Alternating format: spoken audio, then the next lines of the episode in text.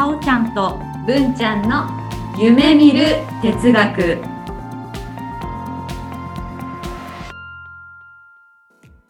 この番組は NPO 法人カナエルで活動するさおちゃんこと菅原沙織と文ちゃんこと鈴木志門の好奇心旺盛な2人がさまざまなテーマに沿ってゆるーく知的探求する番組です。せーの。キラキラリーさおちゃんです。むんちゃんです。ごごきげんよう。はい、さおちゃん。はいはい。やってきました。うん。今日は、さおちゃん、ぶんちゃん、夢見る哲学のうん、作戦会議の会にしようと思います。はい。ネタが定まってません。そうよ。そう、リフレーミングというか、そういう言い方もありますね。ね。うん。えっ、と、その打ち合わせをさっきちょっとしたんですが、うん。まあ、ふとねこういろいろ社会問題とか気になることはあるんだけどなんて言うんだろうねこうどこまで話していいのかなとか、うん、そういうふうにこう思うものがあるよねっていうことをちょっとね話したんだよね。はい。うん、なので今日はちょっとそういったところで、まあ、自分がこうなんでそれがお話しできないかとか、うん。うん、こういうのが本当は人として気になってるんだよっていう話をうん。ちょっとしていきたいなと思います。はい。無知の知みたいな回ってことにしましょいい回ですね。無知の知の回。うん。わからないことが分かってますみたいな。うん合ってるかな？うんうんうんわからないことが分かってる。うんそうですね。なので、まあもしかしたら人によってはね、それが気に障るかもしれないなっていうのがちょっと不安な回でもあります。はい。うんなのでそこをちょっと前提としてうんお聞きいただければなと思っています。はい。うんでよろしくお願いします。お願いします。まあ、最近のこう夢鉄の流れでね、うん。私は結構気になってるのが、うんジェンダーレスですかね男性とは女性とはとか、はい。そういったところにこう気持ちがいく瞬間があって、うん。うん、でもこうどこまでそれってこう話していいのかなってこうやっぱり主観が強すぎるところなのかなって思うんだけど。うん。うん。さおちゃんはそのジェンダーレスとか、まあうん今までお話ししてて、うんここまで話していいかなとか悩んだことはありますか？はい。そうですね。私は最近、うんあのニュースとかで気になったのが、うんリューチェルさん。はいはいなんかうまく言えないい。リューチェルさん。がえっと、お子さんがいらして、うんうんえっと、妻がいらして。奥様もねいらっしゃって、で、うん。離婚されてうん。で一緒にお子さんを育てますっていうお話をされたと認識してて、うん。なんかそれに対して、うん。なんか勝手だなみたいなうん、意見があったんだよね、なんかコメント欄みたいな。なんかその人様のうん。やり方とか、うんその家族の在り方とかさ、うん考え方ってなんかその人それぞれだから、うんなんかよそが言うもんじゃないなってすごい思ったりとかねあーなるほどね。思ったりした自分も結局、その批判をする人に口を出してるからあんま変わんないなって思ったけど。ああ、なるほど。本人はその令和の新しいうん多様化の、まあ夫婦の形っていうねひコメントがあったらしいんだけども、うん。まあそのコメントの返しにうん。もうもうザ昭和の父親うん。だよってやってることが、うんうんうん。奥さんと子供をねうん。まあなないがしろではないけども置いて、本当に自分の好きに生きる。うんうんっていうのは昭和の父親そのものだって書かれてたのを見てうん。確かになって思っちゃったな。おー。うん、なんだろうね。それで言うとうん。あの氷川きよしさんうん。がななんでしょうね。あのちょっと徐々に徐々にカミングアウトはしていないんだけどもうんあの女性らしさを出してきているのはご存知ですかさおちゃん？はいあの紅白歌合戦の様子を少し見て、うん衣装とかねあの、うんうん。なんだろう一番最初の頃のずんどこうん。歌ってた時とは違ううん。系統だったね。ねえ。うん。いいと思うんですよね。うんだけどいいうん思うんですけどもキャラクターとか、まあ、ブランディングみたいなのがもともとあったものを、うんやっぱりこう崩すっていうのがうん、ついていけない人もいるんだろうなって思いました。あ世の中そうでしょうね。結局ほらラベリングしたがるじゃないですか。うんで多分なんですけどこの「夢鉄」もうん。何かしら聞いてくださってる方たちは、うん。ラベリングしてると思うんですよ。うん。無意識に。どういうんどういったラベリングかわからないですけどもうん。こうなんかえまあまあパッとちょっと思いつかないんですが、はい。なんか私たちがちょっと違うことしだしたらうん。あのあーなんか夢鉄変わったなみたいな。うん。言われちゃうんだと思う。うん。なんだろうオーガニックの野菜の話とかしだしたら 変わなんだろう夢鉄変わったなって思うかな。ななんかわかんないんですけど。うん。どういったものをちょっとラベリングされてるかわからないけどもはい。そういったこうなんでしょうね。商品商品？なんだろう。こう他の皆様に聞かせたり見せたりとか提供するものってうん。ある程度統一してた方がうん。購入者さんも買いやすいと思うんですよね。あ脳みその処理のうん、うーんと処理する量がね少なくなるからね。そう。なだからなんだろう安定してななんでしょうね。氷川きよしさんだったら安定して男性的な演歌を出し続けてくれてる方がうん。新曲出したとしてもそのファンは買いやすいなるほど。と思うんですよ。うんそれが結構こういや本当はこうだったんですって言ってうんかつその「紅白」を最後に一応ちょっとお休みされるって、あそうなんだ。いう話だったらばうん本当にこれ個人的にですようん個人的には「紅白」まではそのブランドで売っててほしかったなっていうのが聴者としては本当個人的にはありました。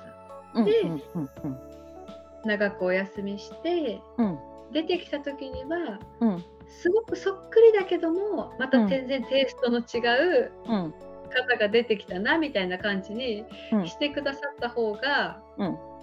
私としてはすごく分かりやすかったなって思いますね。なるほど。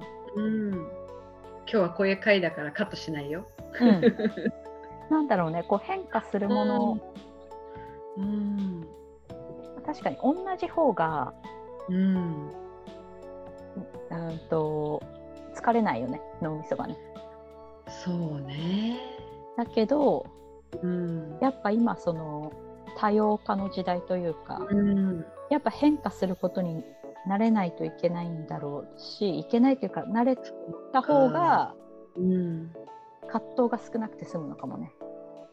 葛藤葛か。藤とまでいくとちょっと大げさなんですけど、うん。うん。うんなんかこうこうであるべきだったのにみたいな。うん、うん、こうなのに変わっちゃったとかその変化にすごい敏感で前のものに執着してるとうん、うん。結構なんだろうな。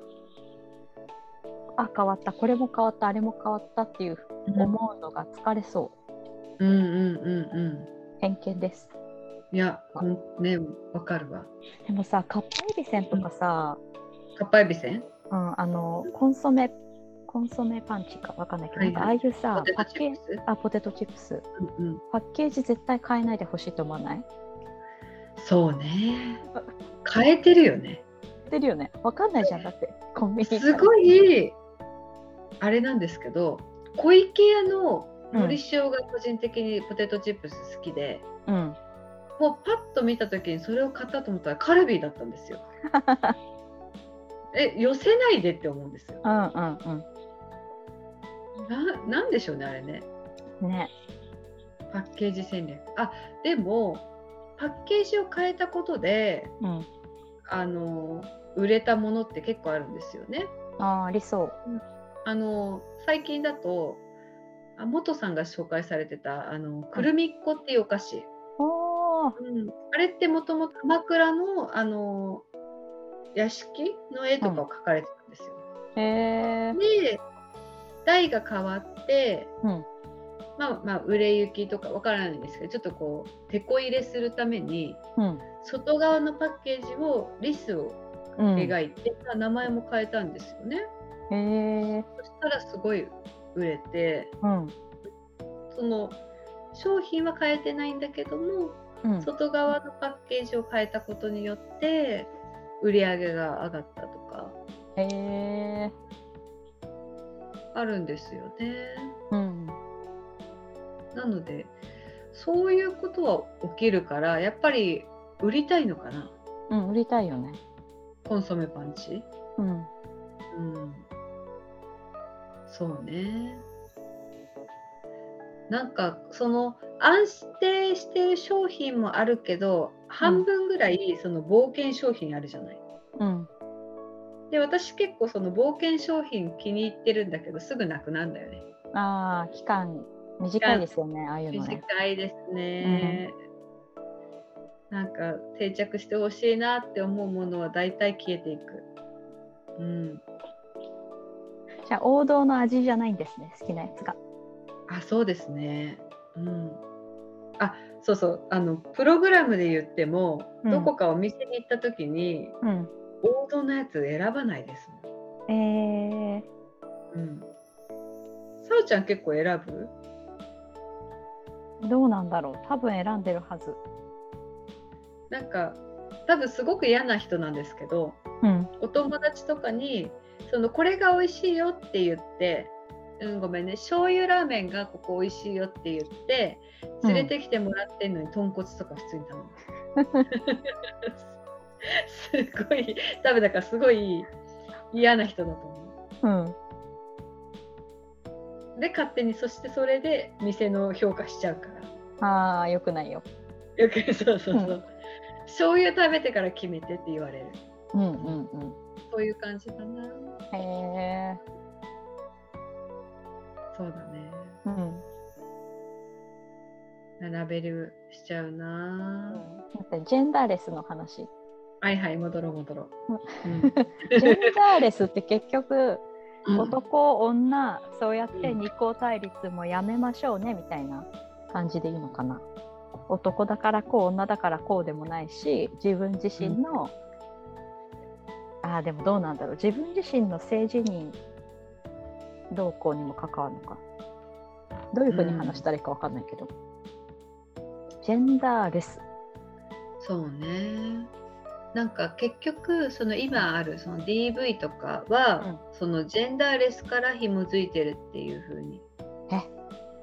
考えていて。うん。っていうのがあるらしいです。えどういうことですか？いわゆるその、まあ、DV で言うと、まあ、暴力を振るっていううん。もともとのその基本的な思想がうん。ジェンダーレスに基づいてる。だ女のくせにうん。俺に歯向かいやがって男に歯向かいやがって。うん。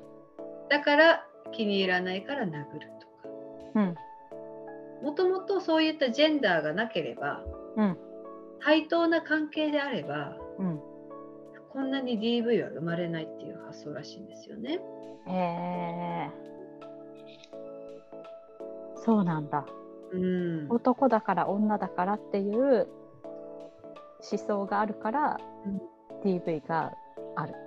あるそう。へえまあほんとちょっと前はね男性が働いてて女性が家を守る。うんっていう、まあそういう縛りというかもう何ですか呪いがかかってた時代があって、うん。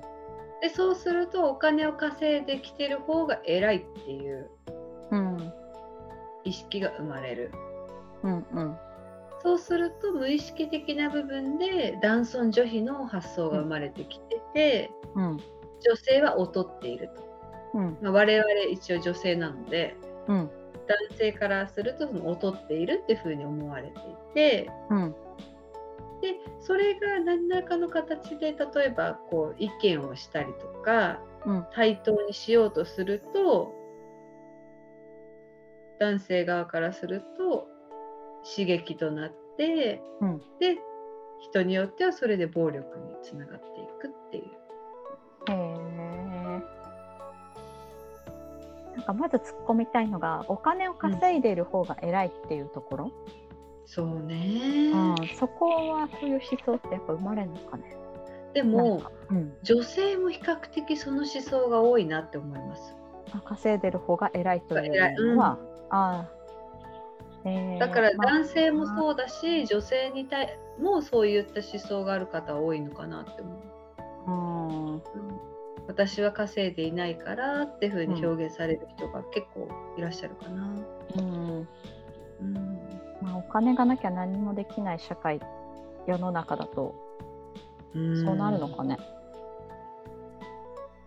うん、なんかまあ確かに決定権があるような気がししちゃうよね。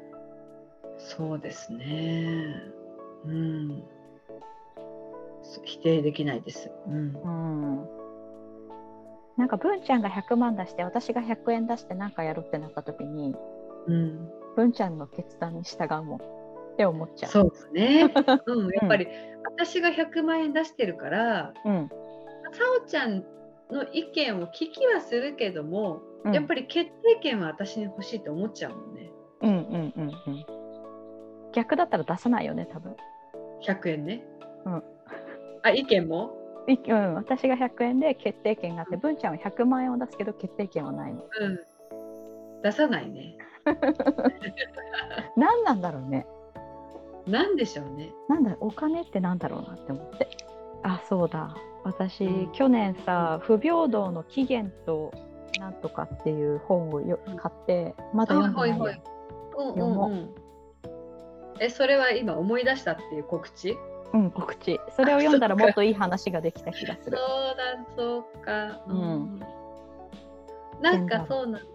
結局、その、まあその男女参画としてはね、うんうんそのジェンダーレスっていうのを、うんまあ、なくすっていうのは、まあ、今まあ時代はねだんだんその流れにはなってきてるけどもうん、やっぱり難しいよねみたいな。あー男女が全く同じように平等に区別なく何事も行うっていうのは難しい。そうね。やっぱり机上の論理というか理想論に近いんじゃないかなっていうふうにうん。思っているのかなっていうところはまだあって、ううんん。まだまだあって。うん。今思うとすごい失礼だなと思ってるんですけどはい。あの女に生まれた時点で、うん。ね、やっぱりね前世なんか悪いことしたんだよって言われたことがあってうん。徳を積んだらうん。男に生まれることができるそうなんですって。ほう。ん、ちょっとそのもう全然あのエビデンスがない話なんですけどもうん。それを言われた時があって。うん。うん、ということはやっぱり女の方がうん。損なのかな、損というかやっぱり苦労するのかな、だからそういうこと言われ言ったのかなって思う言う言われたことがあってね人に。うんうんうんうん。えーどういう神話とか思想からそれが来てるか全然わかんないけどうんうん、なんだろうね。なんでしょうね。生まれ変わったらうん、何になりたいみたいな会話の時からだ思思い出した。そのその会話の最初は。うんうん。うん。で生まれ変わるなら、まあ、男になってみたいなみたいに思ってその時そういうことを言ったんですよね。うんうん。そしたら、まあ、女で生まれるってことはなんかその前世あまり良くなかったんだよっていうふうに言われてそうなのかって。うん、でもさ、うん。聖書ってさうん。イブはアダムのあばら骨からできない、あそうね。うん。うん、ね。いやそもそも男は女から生まれてるんですよ。ね。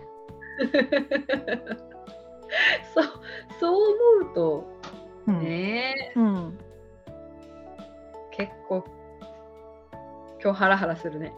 ハラハラするちょっと不平等の進化と起源みたいななんかそういうの本を読まなきゃダメだな。読もなるほどね。そうだ。そうですね。ああ。うん。不平等ジェンダーにまつわるうん不平等とかってやっぱまあでも筋肉量とかになってまあまあそうですよね。でもまあ言ってしまうと今現在出産できるのとか授乳をできるのは女しかできない。うん。まあそういう意味では男性は射精とかね。うん。そういうのももう男性しかできないし、うんまあそれを不平等だって言うんだったら不平等なのかな。うん。うん平等の定義をしないとダメだな、そうですね。まあここ最近そのオリンピックとかではい性転換されて。うんでもともと女性でうん男性で男性の方の競技に出る方はまあちょっと私の中であまり気にならないんですけどもうん。逆のパターン。うん。男性もともと男性だったのにうん。性転換されて女性になってうん。でオリンピックとかで女性としてうん。競技とかに出てうん。メダルとか取られたりとかするとうん。私の中ですごく複雑な気持ちになる。うん。それはちょっとわかりますね。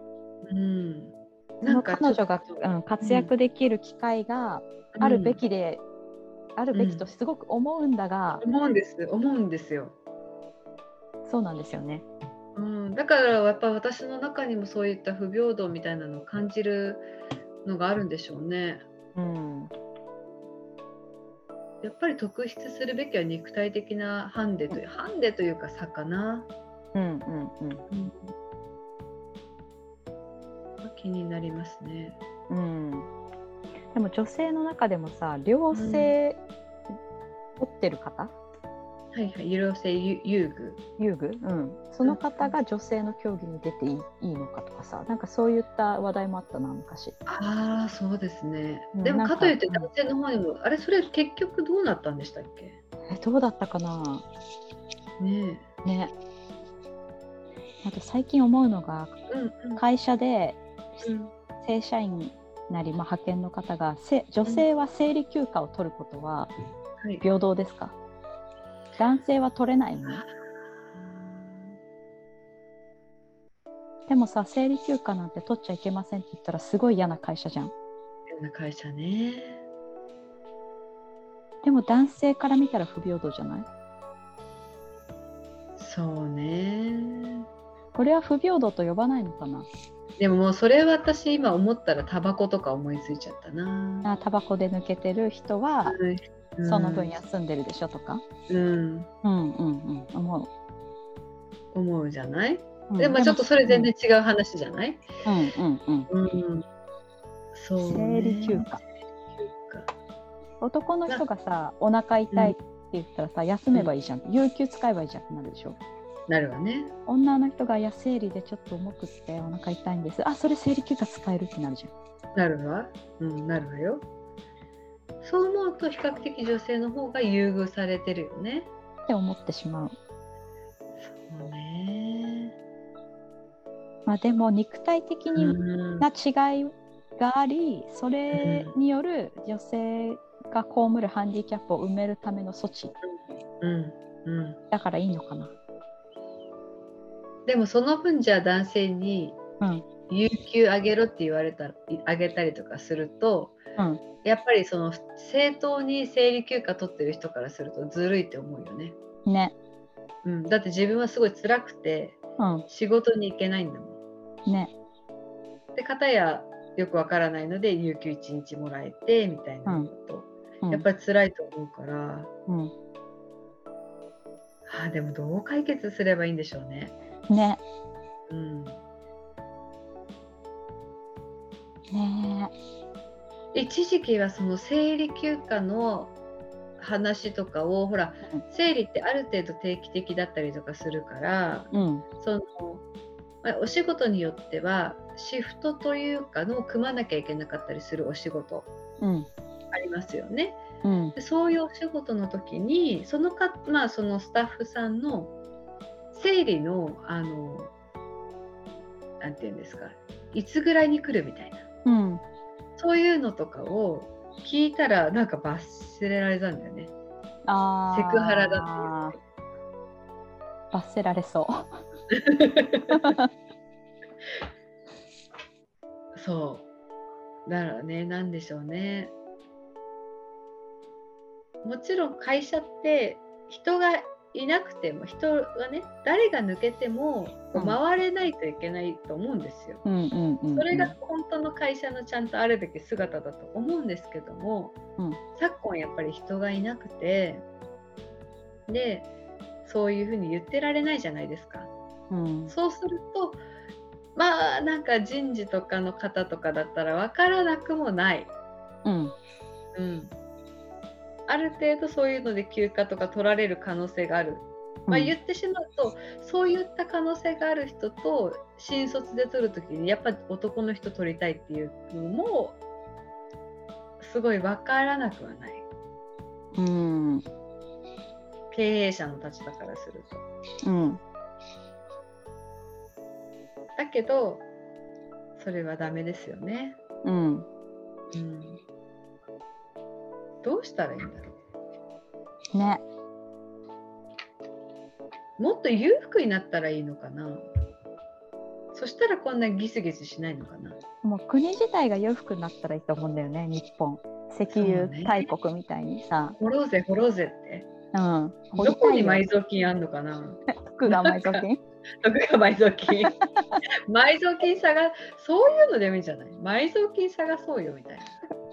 日本が潤うかなあのほら年末バンバン工事するじゃん。うんうんうんあれ埋蔵金探すあれで山とか掘り起こせばいいのになって思います。絶対自然破壊で叩かれるよそう そっちね。あそうか。そっちか。そうね。ありえる。ありえるよ絶対ダメだよなんか私たちのほらカウンセリングの仕事もうんなんていうかお金じゃないところに価値を置いてる人が多いじゃないですか。うんそれってやっぱりそのお金で結局はまあね対価をいただくんだけどもうんお金ではない物質ではないものをお渡ししてますよね。うんうん確かに5000円の人はこれ7000円の人はこれってそういうのは全く考えないよね。うん、ない。うんなのでそういったサービスがすごい増えればいいのかな。うん。いやー。うーんなんでしょうね。なんでギスギスしちゃうんでしょうね。ね。なんか効率を求めすぎてて。うんうんうんうん。最近あのタイパ？タイパっていう言葉を最近知りまして。コストパフォーマンスじゃなく、うんうん。タイムパフォーマンス？あー時間の生産性上げるみたいな、短時間で生産性上げるみたいな。そう。で、まあ、今 YouTube とかほらオはい。ンラインのセミナーとかを、はい。まあ、テレビとかもそうですけど1.3倍に早送りしてうん。で内容は把握する。うんうんうん。でそれをタイパっていうんだって。ねえ私夢鉄のさ確認さ1.5倍速か2倍速で聞いてる。タイパね それだわ。私ちゃんと聞いてるよ。うんなんか私通勤時間にね収まらなくなっちゃって。最近そうでその40分にうん。しようって言ってるのにうん。最近伸ばしてるよね。うん。気をつけまらない。そう会社ついても終わんないんだもん。終われって。でもほらジェーン・スーさんのはい。大場座さんも、はい。あれ知ってます？30分。毎回およそ30分っておっしゃってる。そうそうそうそうでも大体1時間くらいよね。そうね。私はあっちに寄せようと思ってる。うんうんうん、うん。一応40分って言いつつもはい。まあ1時間目指してるよ。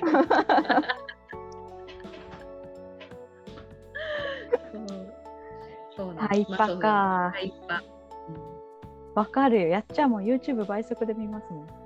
それってでも何のため、ね、見たいから。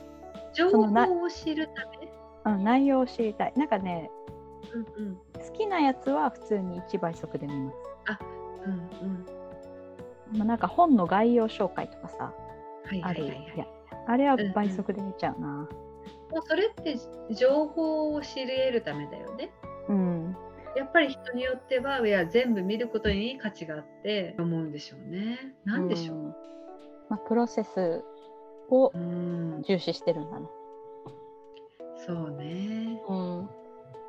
あーでも今話してたら映画とかほら見たい映画とかはゆっくり見たいって思うとうん。結末が分かってると安心して見れたりするよね。うんうんうん。文ちゃん先に結末見るんでしたっけ？あ、文ちゃん違うか。そんなこと言ってないと思います。多分 え今自分の発言をいろいろ考えましたけどもそんなことは言ってないですね。ただ。うん。あのなんでしょうね構えて見てるからもう一回見に行ったりとかします映画。うん。一回見てうん。ハッピーエンドとかあもう一回見たいなと思って見に行ったりしててうん。全くほら結末を知らなかったりとかしてうん。こう最近結構あのうーんと自分の想定してた終わり方じゃない想定の仕方と終わりの仕方とかうん。するとすごい気持ちが落ち込むんですよ。へえそ全員死んじゃったとかうん。ラベリングのしすぎじゃないですか？期待しすぎってこと？なんかこれはこうだ、これはこうだ、これはこうだって自分の知っている範囲内でしか話を組み立ててないから、なんだろう。そうねここに違いがあった時にうんがっかりしちゃうのはそうね。うんなんかもったいない気がする。そうよね。でそのサブスクとかを結構契約しててうんで夜映画とか見ようと思うんですけどもうん。最近新しいの見れなくな見なくなったんですよね。ああ。これバックトゥザあれですかフューチャーとかですかね。そうしかも3。もう誰もみんな どんな話ですかみたいな もうもう天使にラブソングとか見ちゃういいね。なんか安心して見れるの見ちゃうんだよねああ。なんでしょうね王道タイタね。ニックとか選ばないんですよもううん。なんかあでもあそうね悲しいというかやっぱり分かってるからね結末がねうん。そういうの見なくってこう安定したやつ見てるうん。ホームアローンうん。あれもこの前2位見たなえどうなるんですか？みたいなそういうえー、新しいのはなんだろう面倒なの？なんでしょうね。面倒なんですかね。なんかそう映画見たいっていう気分の時にやっぱり自分が期待してるものがあるんですよね。うん。でそのやっぱりこう夢寝寝ながら見ようと思ってたりすると、うん。怖いのとかちょっと外したりとか、うん。まあ、あの戦争ものとかも結構外したりするんですね。うん。でなんでしょうねだから恋愛ものとかもうん。キッとか思っちゃう時があってうん。外したりすると、うん。もうもはや何もなくなってきてうん。なんかどうしたらいいですかこれ。え、新しいの見たらいいと思いますよ。そうですねうん。最近こう見た映画とかありますか？最近、アバターっ2を見ました。うん。いかがでした？アメリカって感じって思いました。あの絵はすごく綺麗。で、あの前作もあのすごく絵は評評価が高かったですよね。うん。うんうん。おしまい？なんか結局戦うんかいみたいなこととか、あうん、なんかアバター1だと資源をめぐってあ、そうでしたね。だっうん。たそれから、うんまあ2もね一部資源資源というかうん。高価なものうん。をめぐって人がこうね侵略みたいな。ことをやっていたけどなんて戦うかね。その、まあ、今もねそれも私はすごくしにくい話題の一つとしては、うんまあ、今戦争がうん来てるじゃないですかね。ねうんなんで戦うんだろうなって思うんですよね。ね武力行使とは。うん、やっぱり言いくるめたいというか、うん制圧したいのかな抑圧したい。うんでもロシアはさうん。自分ロシアの人ロシアの民族っていうか、それを守るためにやってるんでしょ？ロシアの？ロシア人を救うためにやってるんじゃなかったっけ？最初はそんな話じゃなかったでしたっけ？そうそうそうそう。もうなんかみんな忘れかけてるけどそうでしたね。うん。ロシア的な表現で言うと。うんでもウクライナも同じこと言ってるよね。母国を守るためにって言ってるよね。うんなんていうか何も生まない気がしていて。うんでもそれこそそのルーマニアの物語とかだとね、うんやっぱりほら人が羨ましいものとかうんそうするとまあほら奪いに来たりとかうんする発想っていうのが童話にもなってたと思うんですけどうんやっぱり何かが欲しくてやるんでしょうね。ね。うん、うんそのメタアウト感は何なんだろうと思いますよね。ね。なんかあのユバルノア・ハラリさんのうんうん。ホモデウスだったかな？サピエンス全史の次に出たやつだったと思うんだけど、あもしもしくは21世紀の違うな21の課題だかなんかもう一個あるんだけど、そこに書いてあったのがうん。やっぱりなんていうのかなホモ・サピエンスはうん。人より多く持ってるとか人よりいい環境にあるとかうん。そういうのはずっと目指してるっていうか必ず出てきちゃうというか、例えばベーシックインカムやってうんうんなんだみんな一緒？にししたとしても、やっぱり誰かは、いや私はもっととかうんうん。なんか出てくると思うしうん。なんだろうな。うまく言えないけど忘れちゃったけど。みんな平等これがい素晴らしいねでうん。世界はまとまらないんじゃないかなと思って、ね難しいね。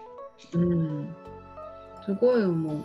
うんなんかね今は自分のこのね世界というかいるところが幸せだなね平和で幸せだなって思う反面うんそういう風に戦ってたりとか亡くなってたり悲しい思いする人がいることがすごい嫌だなと思う。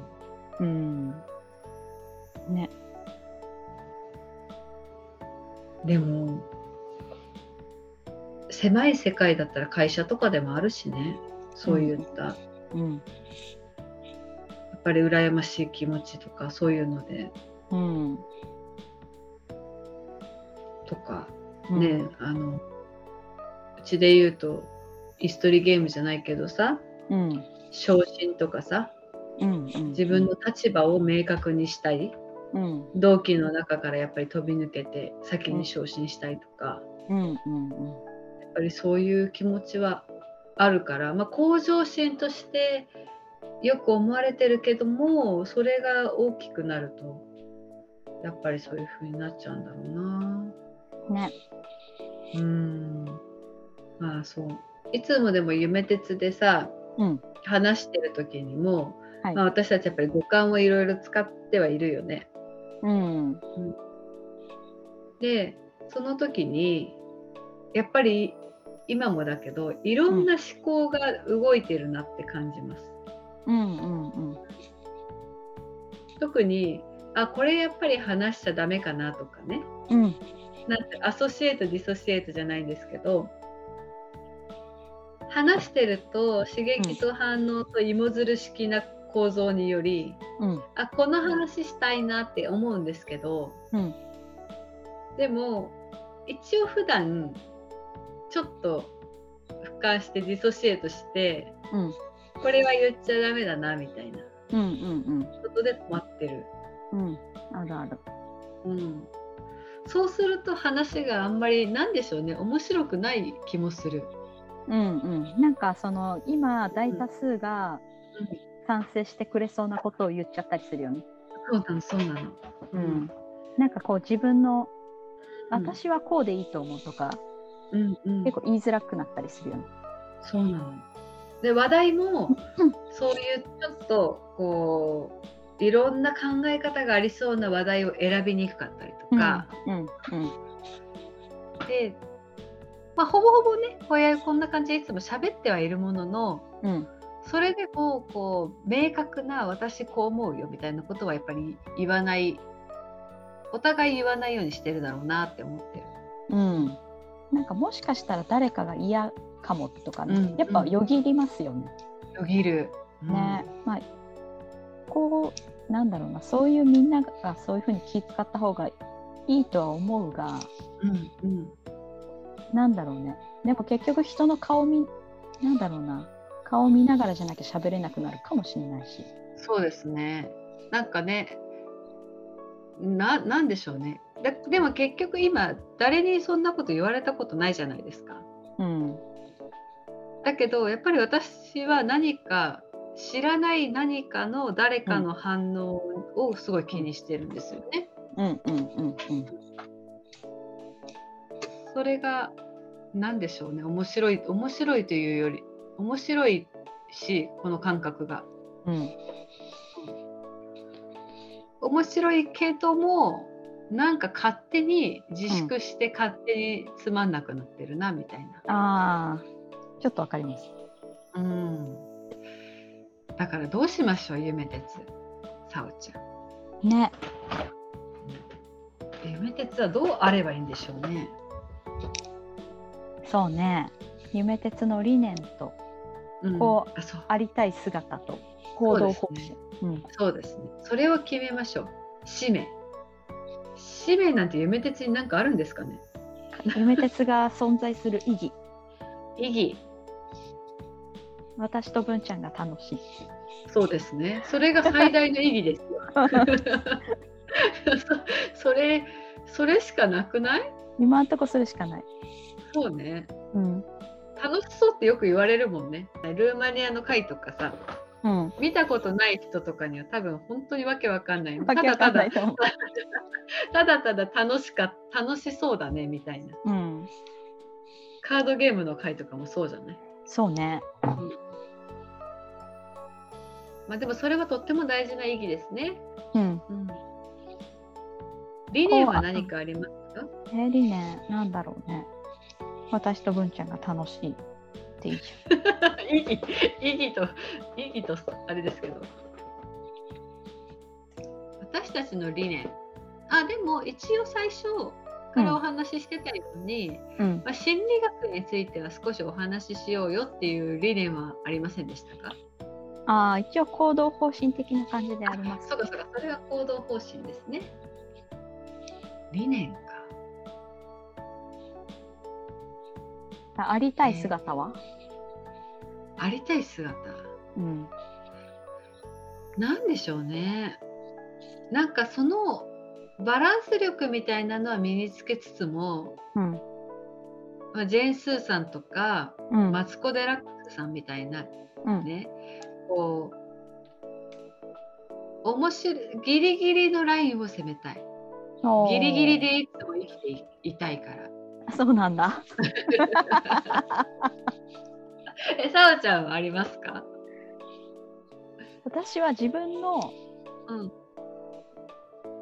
なりたい姿みたいなところに独自の価値観を提供したいっていうのがあるんですよね。でもそんなのみえみんなに？友達とか自分の独自の価値観を提供したい。そう。私はこう思うよとか、私はこれいいと思ったとかこういう新しいものあって今ハマってんだとか、うんうんうんなんか新しいものとか独特なものを提供したい。うんっていうのがあって、うん果たしてできてるかわかんないがうん。それはなんとなく自分の中であるんですよね。うん。えよろしい？それを提供する、提供できたっていうのはどうやったらわかるんですか？はい、あの話し相手が「あそういう見方もあったんだね」とか「あーあこれもこうすると面白いね」とか、うんうんうん。まあ、リフレーミングでもあり、まあ、ただ単に新しいものの紹介でもありもしくは古いもののもう見せ方を変えるだけかもしれないけれども、そこでわかると思う。うんうんうんなるほどなるほど。うん。独自の独自の思考っていうのがちょっうん。とわ、分かりにくいというかうん、なんですかだろうね。それは独特な何でしょう、視点？なんだろう。ん。う独特な見解意うん見、うんうん。捉え方。うんうん。でもそんなのみんな独特だよね。全員フィルター違うんだからうんうん、そうですね。そうすると逆に言うと、その少数派って私は思っちゃいました。うんうんそうだね、じゃあ少数派になりたいの？かな意見になりたいの？それは考えたことなかった。でもみんなが言う意見と違う意見を持っていたい気持ちも時々ある。みんながハマってるものに飛びつきたくない時が時々ある。わかりそれますはちょっと分かりますね。うんあ分かるんですけどうん。私結構前線でハマるタイプだからうん。一応、うん。みんながみハマってるものを理由とかも知りたいからやっぱ見に行く。あ意地でも見に行かないっていうわけじゃなくて逆に見に行って、ー、うん、あ今こういうのみんなが面白いと思ってんだって思う思いたい。把握したいみたいな。なるほどねさおちゃんはちょっと違うんですね。うん。そうだね。うんなんだろう。なんか何かをこじらせているかもしれない。なんか認識のうちの何かを。なんかでもね私のさおちゃんはいっぱい素晴らしいとこたくさんあって、うん。あるんですけど、まあ、そのうちの一つとしてさおちゃんのねうん。素晴らしいところが、うん。やっぱり視点が面白いなと思うんですよ。うん、それすごい最大の褒め言葉です。あそうなんですね。うん。うんうんうん、でそれはすごくなんでしょうねどうやってんだろうって思いますね。すぐやっぱ私そっちに見ちゃうんだよね。うんうん、うん。この、この仕組みを知りたいみたいな。うんうんだからさおちゃんはどうなんでそこに対して着眼したんだろうとか、うんうん、同じもの見てても、うんやっぱりそういったポイントが違うんだろうなみたいな。うんうんでそしてそれをこうなんていうか嫌な言い方しないところはいいですよね。そうですか？うん、なんでしょう決めつけて言うわけでもないし、うんまあ、結局それってまあねあの精査できる内容じゃないから私たちの話って、うん。なんかずっと仮説のまま進むっていうねそうですね。決めないことに美しさを感じてるからね。多分あ。それはすごいわかりますね。うん決めないことに美しさを感じてるでもやっぱりなんか分かってほしいからうん。結構強く言っちゃったりするんですけど自分の主観なんですけど、みたいな感じで言っちゃうけどはいはい。そうそれを最近私心理として感じていてうんクローズドクエスチョンオープンクエスチョンっていううんあの質問というかね、うん相手に対して話す問いかけの中でイエス・ノーで答えられるクローズドクエスチョンと、うん。まあ、相手が、まあ、相手次第でいろいろ答えられるオープンクエスチョンっていう2種類があるときにうん。私は比較的サオちゃんに対してうん。同意してほしいためのクローズクエスチョンもすごく使うなと思ってるんです。へえこういうことってあり得るじゃないですかとか。あああああ。うんうんでやっぱそこに対してやっぱり同意してもらいたいっていう深層心理があるんやなと思っていて。はいはい。ね、で私がオープンクエスチョンで返すとはい。多分ね私がその時想定してない変化球がめちゃめちゃ来てんですよ。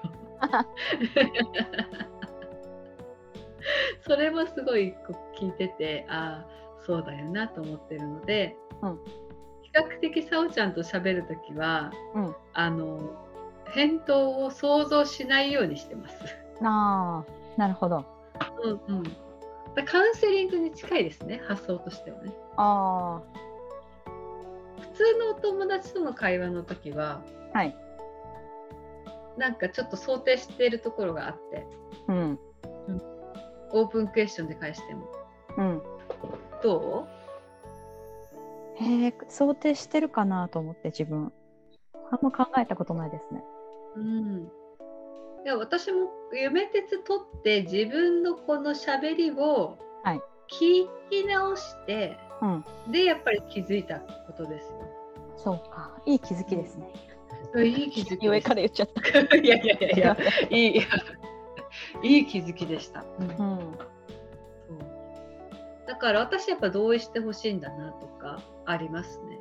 うん。自分の主観なんだけど、うん、相手にやっぱり理解してほしい気持ちが強いんだなと思って。うん。承認欲求強めってことですかね。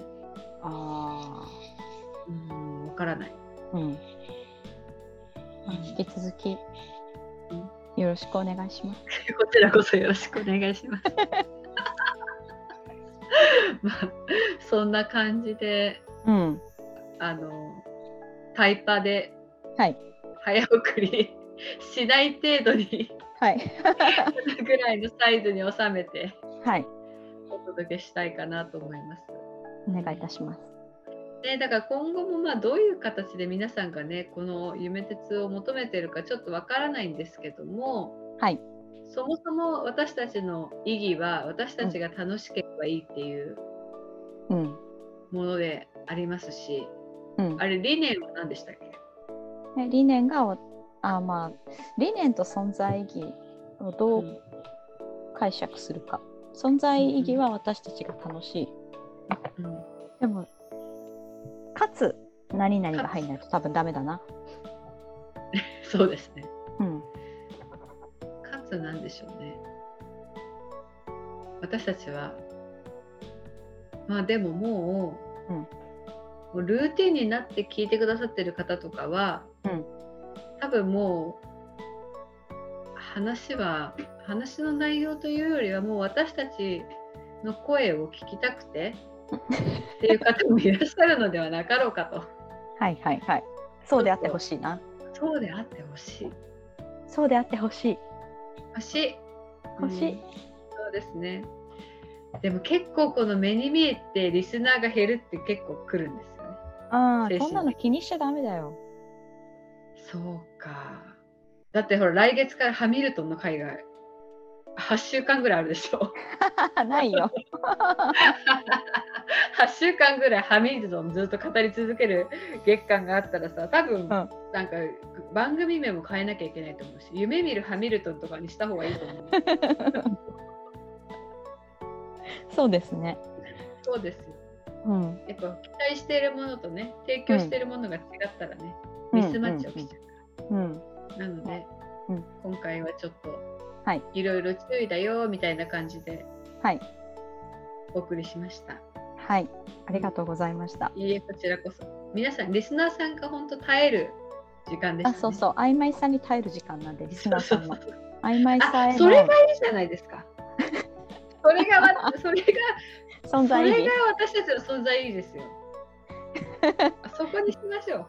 リスナーさんある程度曖昧なことに耐えられるだろうねこれ聞いてたらねと思います。うんうんそれをそそれを皆さんリスナーさんが曖昧さに耐えるために私たちはずっと提供してる。うん。そうね。それを理念に掲げてはい。いきましょう。はい。うん、そんな感じで今日も曖昧にお話が終わりました。はい、ありがとうございました。はい、こちらこそありがとうございます。リスナーさんもお疲れ様でございました。ありがとうございました。お疲れ様でした。それでは今日はこの辺で。キラリン